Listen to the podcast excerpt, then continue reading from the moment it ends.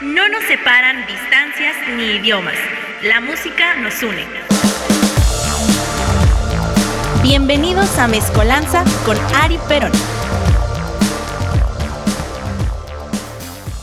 Y ahí seguí mi carrera, fíjate, todo lo que era la Unión de Luchadores. En una ocasión nos llaman de eh, a todos los supuestamente estrellitas de la Unión de Luchadores. Muchachos, los queremos aquí tal fecha, porque a las 8 de la noche va a venir, eh, va a haber una gira a la Argentina. Y quieren verlos aquí, este, Kurt Rubisky y el Lobo Negro. Dos artistas de, del cine. ¿Por qué? Bueno, llegan la noche, los quitaron a todos y, y, a ver, ya están aquí, somos 20, los que están aquí, van a ver qué. Pónganse que ahí viene ya Robo Rubisky. Ah, ya nos forman en fila y todos y, el señor ahí imponente con su carisma y, y su voz que tenía, te miraba y cuida. Sí, daba miedo. sí, daba miedo. y ya nos formamos ahí todos ahí, bueno, y vaya, y te iban viendo y te ven de arriba abajo, y este, este, este, y que me toca dedazo. Seleccionando. Seleccionando gente a los 20. Digamos, fue, me acuerdo de ese fueron, seleccionaron a Rogelio de la Paz, a César Valentino, al Hércules Poblano de Puebla, Heracles Fenele de Jalapa, Juan Carza del Norte y yo, servidor. ¿sí? ¿Están listos? Prepárense, ya nos dice Rubisque, los quiero que arreglen su pasaporte, los quiero, este, yo les avisaré cuando nos vamos a la Argentina. Dije yo, bueno. Ya hay una ya hay una evolución bastante grande de pues de salir de entrada de nuestro DF, ir a Puebla, después pues salir a otro país y pues bueno, ya también incluso hay una mayor paga. Nos decía que le pagaban en la Arena Puebla 50 pesos y después eran 100. Eh, ya para antes de Argentina, ¿cuánto le pagaban a usted? ¿Y qué se hacía con eso? Porque bueno, si llega a ver esto alguien de mi edad o más chico, pues va a decir, eso es una broma, eso no es posible. ¿Qué, qué se hacía con 50 pesos en esos años, con 100? Ah, pues eran, eran muy, muy eh, te rendían bastante, pues en esa época se contaba, ponte unos zapatos eran 20 pesos, ¿sí? Eh, el camión era de 5 o 3 pesos, algo así, me acuerdo. Eh, ¿Por qué me acuerdo? Porque me gustaba mucho la música. Entonces aquí costaban los discos este 50 pesos un long play. De, 12, de los discos de a 5 pesos, los de 78 revoluciones. Que era, me gustaba la música a mí bastante.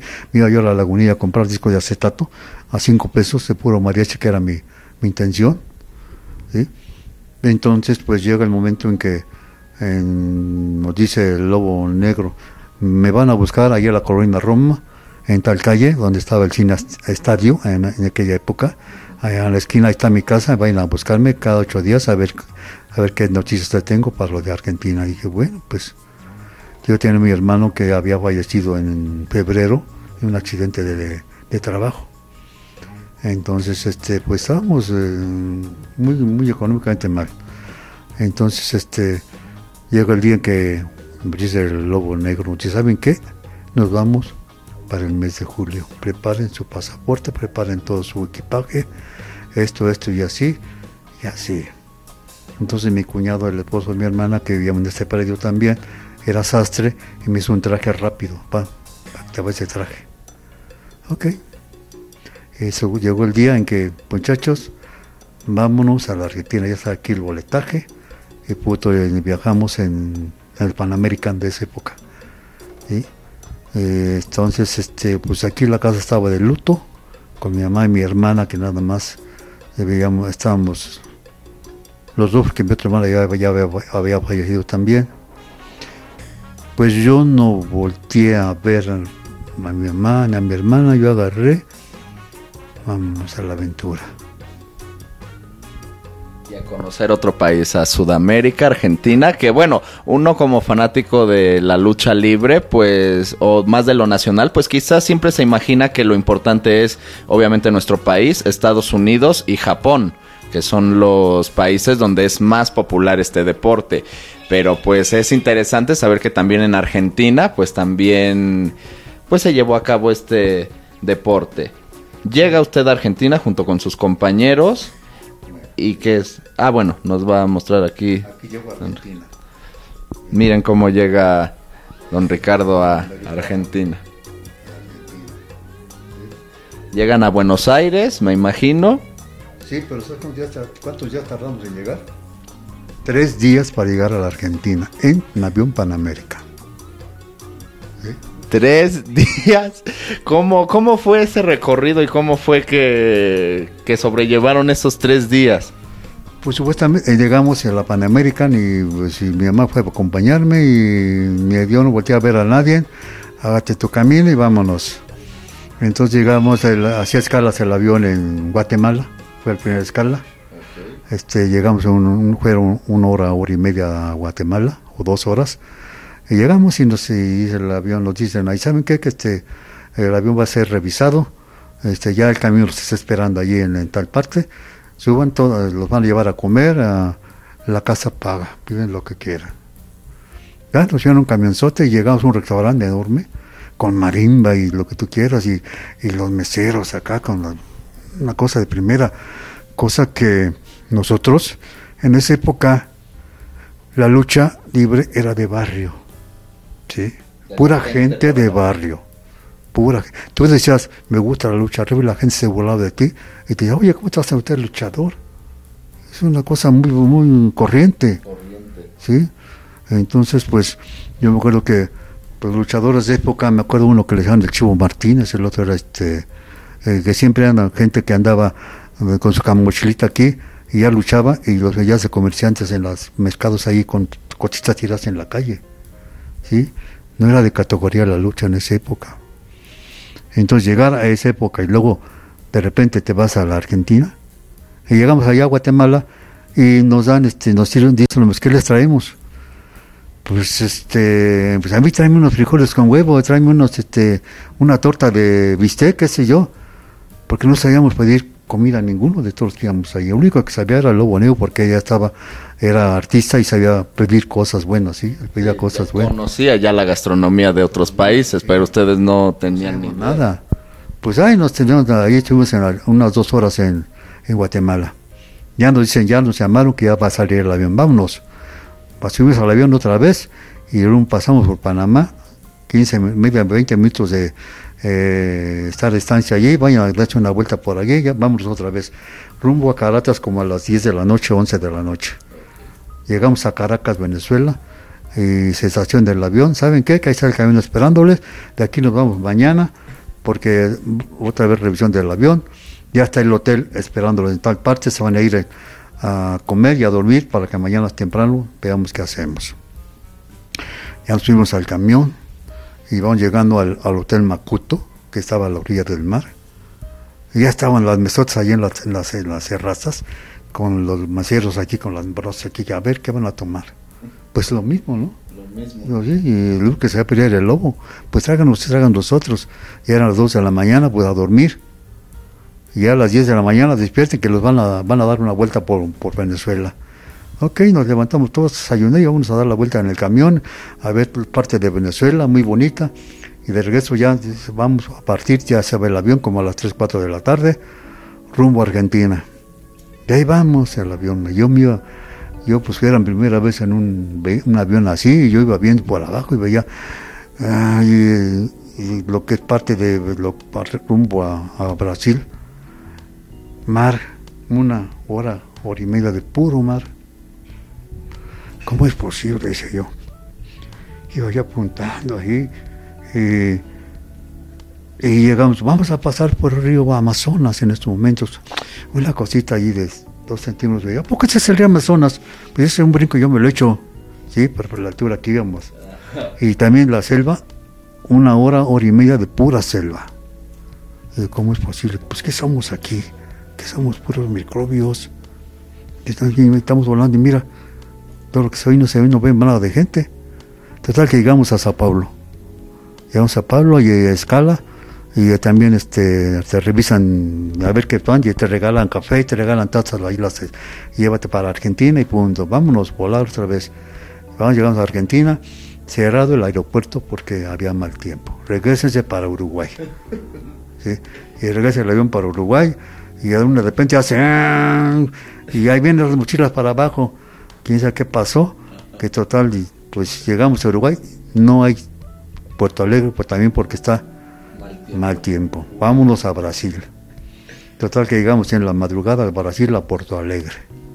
Ya nos entonces se estacionó el avión, ya está el hotel, van ya al hotel, ahí están ah, ya están los meseros también prestos, pero pues puro el idioma que tienen ahí los este, los brasileños el portugués. Sí. Pues nadie sabía hablar portugués, ni los meseros. Y olvídate, un desastre, un desastre. porque le hablaban ahí los muchachos con puras groserías inventadas y lo que tú quieras. Y los meseros risa y risa, sí, sí, y nos traen esto, ya nos traen comida. Y de repente a la madrugada que se oye un ruidero, ¿qué es eso? No, pues estábamos en una callecita en la que pasaban los trenes de ruedas de, todavía de fierro, de esos antiguos, de los años 20, qué sé yo, que había aquí en México también. Eh, sí, los que bajaban, ah, pues es el ferrocarril de esos, hombre. Pues ya, total que salimos, ahora sí ya nos vamos a Argentina. Total que ya llegamos a Argentina, pues ya está allá para el aeropuerto... Mm, Abierto. Sí, ¿cómo se llama? El Seiza.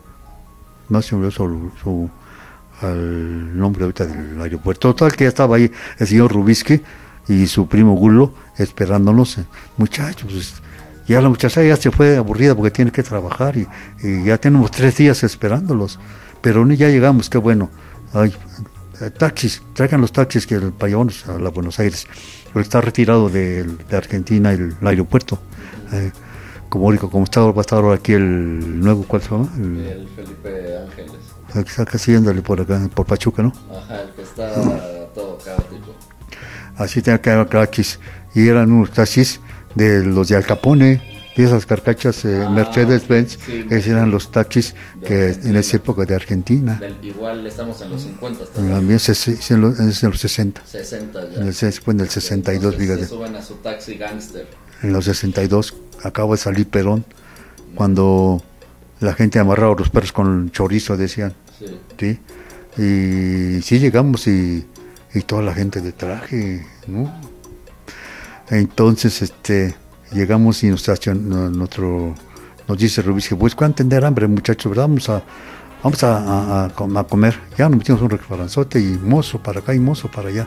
Y traernos esto y traerles un churrasco este, con un cuartito de vino tinto, chimichurri y, este, y espagueti a la italiana, nada más. Bueno, ya, no, nos traen el plato, tiene una carnota tremenda y pues sí, a puro asado, hombre. Y todos vamos a comer. Yo iba delgado, tenía como 60, 65, 68 kilos.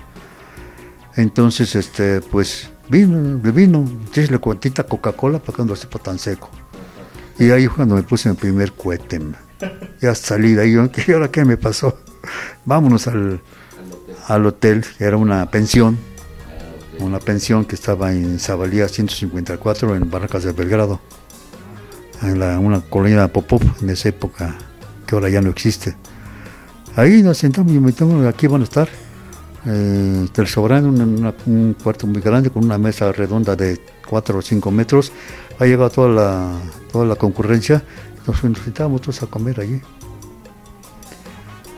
Y ya, que pidan esto, ya a las 8 de la mañana se es el, este, el desayuno, a mediodía la comida y ya a las 5 de la tarde la cena, no hay más. Bueno, pues llegamos a comer, lo que tú quieras, pues la gente nos veíamos nada más, hola, buenas, buenos días, che, buenos días, che, puro che, puro che, puro che, para acá, che, para allá. Y, y te sirven el primero que es el matambre, te sirven unas bolitas de carne o otra cosa para, y después ya sigue el el plato fuerte y tu vino de tinto y como nuevo quedas. Entonces nos encerraron el rubisque en un cuarto largo, también como de unos 7, 8 metros de largo, por unos 4, 5 metros donde cabían 8 camas en fila india. Ahí sí era nuestro cuarto. Aquí se van a quedar mientras muchachos, mientras les consigo un departamento aquí en la colonia. Pues ahí nos sentamos todos acostados, a acostarse ahí en la India. Y saben una cosa, si van a salir, no salgan solos, dice, porque ya la, la, este, la competencia ya se enteró de que llegaron ustedes aquí a México y que van a luchar. Entonces, este, quién y si era ese personaje, pues era en esa época el, el, la competencia que estaba allá. Y un socio a hacer la competencia al Gran Caracarjian, que era el que hacía luchas en el Luna Park. Y nosotros íbamos a, otra, a otro parque que era el San Lorenzo de Almagro. Ahí iba a ser la lucha de nosotros. Y empezamos ahí pues a acostarnos, dormir, eh, con bromas y lo que tú quieras. Y, y no salíamos a la calle porque si nos van a secuestrar, decía Rubisque, y no quiero que tengan problemas. Si salen, salgan acompañados, no salga uno solo. Y un rato dice el Hércules Poblano, ¿saben qué? Ya me aburrí de estar aquí encerrado. Yo me voy a buscar a la calle a ver qué encuentro. Se pone un pantalón vaquero, un suéter de lana, verde, largo. Y ahí nos vemos muchachos, se fue y se va. Y nadie lo acompañó. Nadie lo acompañó. No, ya a las dos horas venga a poner que estoy en la cárcel. ¿Sí? Llega Rubisque, ¿por qué se va solo? Porque les dije que no salían solo, pues se fue, está en la cárcel. Entonces, este, es que allá en, la, en este tipo de países, allá sí, el, no es policía, era el, el, ejército el que controla todo allá. Claro. Y nada más te ve así que no tienes, a ver, ¿quién no eres tú? de ahí. ¿Quién A ver, eres tú? papeles, nada, bote. ¿sí? Y ya, pues, aquí en nuestro país es muy diferente a la policía. ¿sí? Y así te tienen bien marcaditos. ¿sí? Ya pues llega Rubisque a buscarnos a nosotros. ¿Quién más están aquí? A ver, vámonos, acompáñanos. Vámonos al, a sacar a este muchacho. al- y ya llegamos ahí a la, a la comisaría y muchas chamacas ahí encerradas. Oye, che, mira, che, che, fulano, che para acá, che para allá. Y era el- que también las agarraban ellas por su trabajo que tenían. Oh, ¿Eh? Entonces, este, pues ya sacamos al, al poblano y vámonos para afuera. Total que ya, pues, este, si van a salir, nos va a hacer trajes Rubisky, allá, con su primo que era Gulo, que tenía una, tienda de, de casimires, pero casimires buenos, ingleses, ¿sí? A ver, hazles un traje a cada quien, órale aquí a todos. Ya nos llevó medidas, lo que tú quieras. Aquí haz tu traje. Ay, me picaba todas las piernas que no estaba yo acostumbrado a este tipo de ropa. ¿Sí? La lana, la lana. Pues vamos a la calle, ya te pones tu traje y órale, porque allá salían a la calle, al centro, de traje. Las damas con unos abrigos de pieles y unos peinados altísimos, elegantes, que no sabías ni quién era la cría ni quién era la patrona. Sí, así salían. Y nos nos íbamos a, pues vamos a pasear. Ah, ya estaba el metro ahí, este, la calle famosa era la calle Lavalle, donde este, era toda la comida. Una callecita como madero, eh, con restaurantes, una, un restaurante aquí, uno tras uno tras otro, y están los, estaban los, los, este, las parrillas con la carne asada, con nada más el olor se veía en la calle, veías mucho madera, man. ¿sí? Puro humo, puro puro humo por acá y la gente caminando allá, pero así como madero, tremenda la gente. De gente, y si llegaba la, llovía todos con su paraguas, y un, todo se veía así de paraguas, todo negro, fíjate. Y pues empezamos a agarrar colmillo allí, a salirse a pasaría solos, ya sin miedo, y cada quien siga por su lado, entonces agarraba, yo me iba yo al, a la valle a oír música, que es lo que me gustaba, en esa época estaba de moda este, Ortiz Mejía con el Tata Dios, estaban los panchos con los tangos, ¿sí? y una, una uruguaya que le llama Ramona Galarza, que contaba, cantaba música muy paraguaya y peruana y, y uruguaya muy bonita, ¿sí? consigo esos discos todavía acá, por acá arriba. Entonces pues ya uh, hice una vez y Rubí que saben qué, que ya está arreglándose la arena, que vamos a debutar en la cancha San Lorenzo de Almagro. Así que ya pronto se pone el ring, yo creo para esta semana ya está el ring para que vayan a entrenar. Ok, llegó el momento en que dice, vámonos a entrenar, ya es hora. Llegamos allá a la cancha San Pedro, pasamos por los pasillos, había salones en la cual la gente practicaba la danza eh, argentina, El tango. el tango y la otra el proclor. ¿Sí? Y, pues pásale, ya llegamos al, al gimnasio, estaba el ring ya puesto ahí en la cancha de básquetbol, enorme, y mm, luego este, y ahí estaba el grupo de luchadores argentinos. Ya estaban cambiando, ya estaba Rubisky dándoles una clase de, de lucha, un candado para aquí, un candado para allá. Pero ya en esta época Rubisky ya estaba un poco deteriorado, ya estaba enfermo. Mm. Y ya que bueno que ya los muchachos ya van a entrenar, entonces, bueno, ya está el ring, eh, aquí está toda la muchachada, pero unos gorilas, oye, tremendos. No, unos Hércules, todos, todos los argentinos. Si no era Mister México, era Mister Olímpico, si no era campeón de Olímpica, si no era, eran judíos, alemanes, rusos y argentinos, toda la raza de todo ahí había. Allá aquí hay raza de todo, ¿sí? Por eso dicen, eh, te enamoras en un argentino de un argentino, porque toda la gente es bien parecida allá, fíjate, ¿sí? Y entonces, este, pues llegó el momento en que muchachos cámbiense, pero un friazo que hacía, en ese época está el invierno, y no, él Rubí que nos prestó unos abrigotes, órale muchachos, y ahí vamos a entrenar así. Pues ya agarré, yo entrenaba descalzo, no, mi calzoncillo y punto. Y los demás empecé, órale, Rogelio de la Paz iba con nosotros. Y dice, a ver, quiero que den una exhibición de lucha aquí a los muchachos. ¿Quién quiere? Dice Rogelio, yo. entonces dice, ¿quién más? Dice Rogelio, vente, tú me señálame. Pues ya lo conocía y un poco allí en la versión Una Carranza que nos iba a dar clases de vez en cuando él, y este Rogelio de la Paz, Raúl Rojas y Uri Casanova, de esa época. Vente tú, órale pues, pues voy para arriba. Empezamos a luchar y después agarro, le doy mi la pierna, lo, lo, tiro y yo giro y me levantaba y yo me sentía, le caí sentado en las piernas. Y sale bajando, ay, cogiendo, ay, ay, ay, con los muchachados de los, de los argentinos. Y le dice Rubí a los argentinos, ¿Quién quiere recibir ustedes aquí? Se vio tan simpático que todos dieron un paso atrás. Alguien quiso subir. Bueno, sí, con nadie de nosotros. Bueno, ya se hizo el relajo y mañana nos vemos temprano otra vez aquí a entrenar. Bueno, entonces ya este, dice mañana los separamos a entrenar aquí ya todos normal. Ok. Pero yo agarraba y dice, ¿quién va a entrenar? Pues mis compañeros, pues ninguno, dije, vamos a entrenar con ellos, no. Yo agarré y voy, llego al grupo, al grupo de argentinos, eh, muchachos, vamos a entrenar, jóvenes o pibes, nos toca la entrenada. Entonces, este, oh, agarro yo al grupo a entrenar. Hoy te enseño, ¿sí? A ver, ahorita en lo que don Ricardo nos muestra otro del archivo histórico. Pues hasta el momento así va el encuentro con el profe La Cobra. Aquí para todos nuestros amigos de Radioland. Y bueno, esto que va, al parecer, va a ser como parte de mi programa de Mezcolanza. Y pues bueno, estamos teniendo de todo. Estamos teniendo música, obviamente el deporte. Y pues, maravilloso. Cuando usted llegamos a la Argentina, ¿verdad? Sí.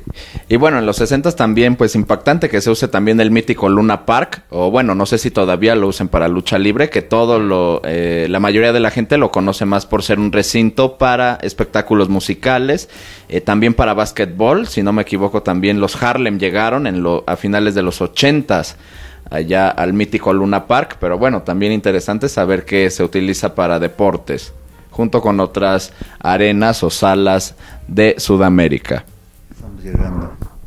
Ya se está llegando a ese mítico grupo de, de pues compañeros que desafortunadamente me imagino ya... La mayoría falleció, ¿eh? La mayoría ya falleció. El único que sobrevive de ese grupo.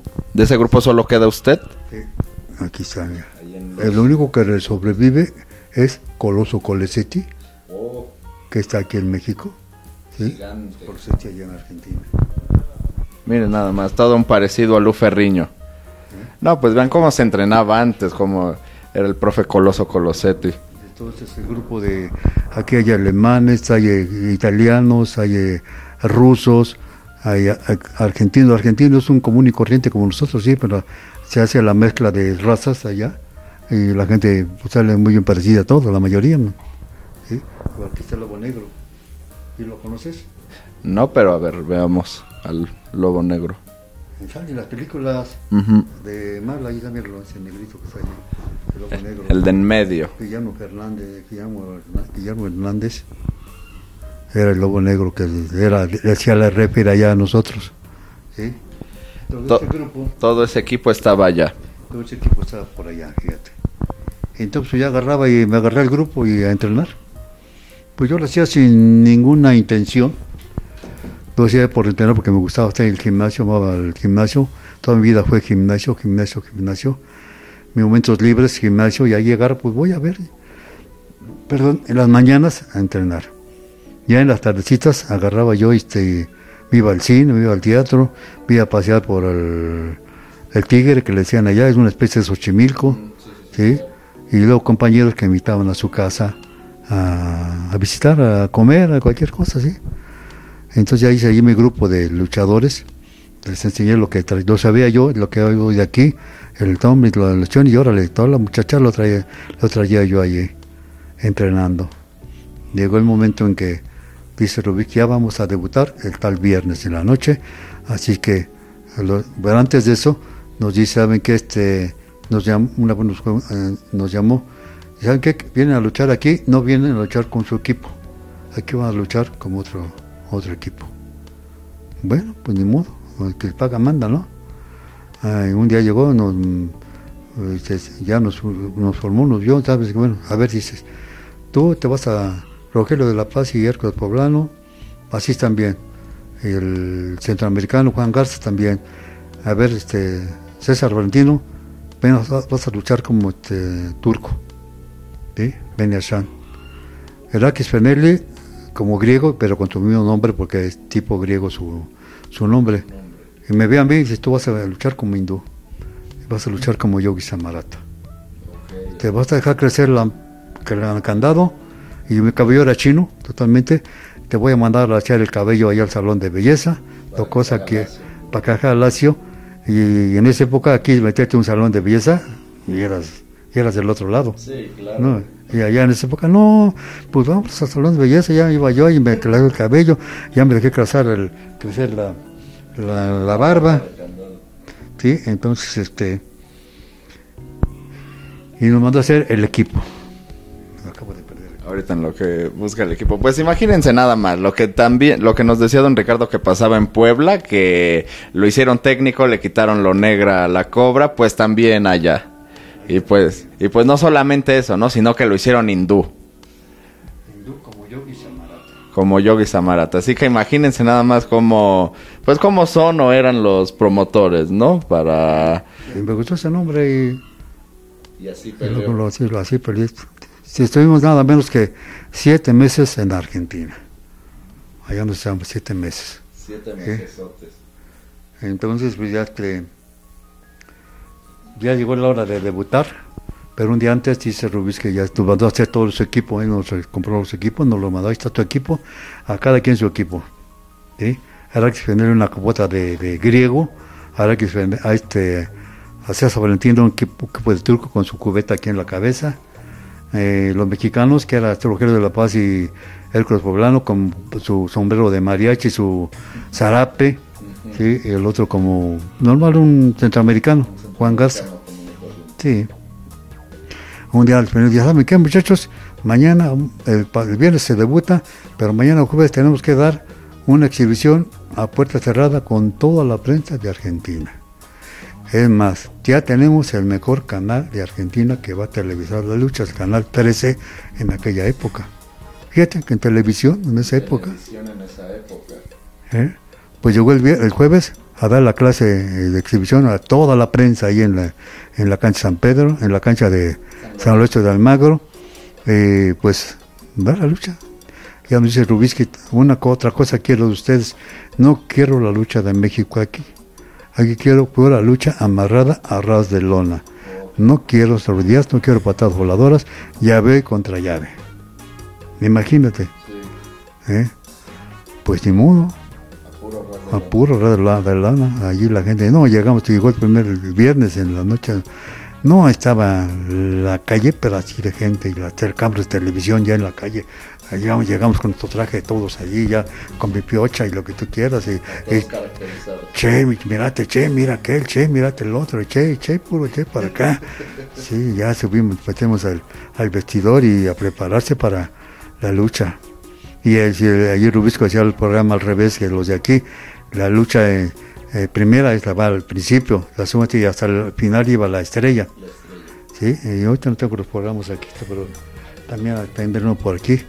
Entonces, este, empezó la lucha y en las cámaras de televisión nos tenían ahí en la mano. Y empezó la lucha y teníamos un llenazo tremendo, hombre. Tremendo ahí, la, una cosa fantástica. que Digo, ¿Recuerda cuánta gente, cuánto era la capacidad de la cancha de San Lorenzo? no me acuerdo, fíjate, eso no lo, lo que recuerdo era que, pues vamos a luchar y punto. Sí, porque si no, ya lo que tenemos que pues a la, a la ferrona a ver qué sale y, y ya nos tenía con la gente gritando y lo que tú quieras. Un público similar al mexicano, más em- emocionado, más o más respetuoso como el japonés. Más respetuoso con el japonés, sí. Y no como aquí en México, ese es tremendo el México. Aquí. Eh, sí, Las- los recordatorios, olvídate. Sí. Ah, entonces el público argentino, al menos de esa época, más respetuoso, Sí, tranquilo. Había, otra- había otras palabras más, eh, más este, por ejemplo, el refere, aquí le dice una grosería, dice refere podrido, ya esta es la palabra mala para ellos. Refere podrido, boludo, pelotudo. Pero ¿Eh? pues imagínense aquí, ¿no? Ah. Todos, todos hemos ido alguna vez a una lucha y sabemos que, que se tira, que se grita, ¿no? Sí. Estas dos fotos también son de Argentina, es otro, otra cuando se veía el ring ya con otro equipo, Ya con otro equipo. como Yogi Samarata Igual también. como el hindú yogi. Ya subiéndose el ring argentino. y ahí trabajando. Íbamos en la semifinal, íbamos las estrellas contra los contra los con los chavos argentinos. locales. Sí, ¿Qué andaban buscando? ¿Qué se el programa. Ya casi vamos llegando al fin de esta primera parte, porque definitivamente esto es una primera parte. De cuántas no tengo idea, pero este es eh, un primer adelanto de la trayectoria del profe Ricardo, alias La Cobra. Ahorita nada más si nos encuentra, si encuentra la, la foto, el archivo del programa argentino. Porque bueno, ya abarcamos desde 1935 hasta los 60, si no me equivoco. Falta todavía 70s y 80s, que es lo, lo sabroso, lo bonito de este maravilloso deporte que es la lucha libre mexicana. Y pues bueno, ¿qué, qué decir? ¿Qué decir? Yo creo que Rafa y el chino ahorita se van a querer ir a la Coliseo, se van a querer ir a la México a ver las funciones del retiro del profe Fuerza Guerrera, que ya también está haciendo su gira del adiós el profe Fuerza Guerrera. Un pulque del Pifas y a la, a la México. Ya, ya se va el profe. El 20 de mayo inició su, su función en la México. Por si no supieras, yo debuté con él, debuté en, en Naucalpan, la Fuerza Guerrera. ¿Debutó Fuerza Guerrera en Naucalpan? Sí, su- con él me debutó allí en el programa, iba él, él y su profesor Big Angelo para la Cobra y otro, no encuentro el programa ahorita. Fíjense nada más. Fíjense nada más. Que bueno, el Fuerza Guerrera, el Mosco de la Merced, que bueno, de los momentos más eh, obscuros o ambivalentes de su carrera, pues cuando destapa al gallo tapado, ¿no? Algo bastante amargo. Sí. Era el que debutó, el primero que debutó con, con 10 años de pareja y después mm, hay otro que lo vi apenas en una expo y no sé cómo está el asunto. El Mosco Guerrero lo conozco también, andaba conmigo en el Atlas y por aquí tiene, está la oficina del PRI, por ahí trabaja, acá en la portada atrás del jardín. Habrá que aclarar ese pequeño detalle. Pero bueno, hay muchísimos archivos en ese teléfono, hay tanta historia de lucha libre en ese teléfono que bueno, no cabría ni siquiera pues en la México, ¿no? O en las funciones de triple manía. Pues yo creo que hasta aquí vamos a dejar por ahora esta primera parte de esta entrevista con el profe La Cobra.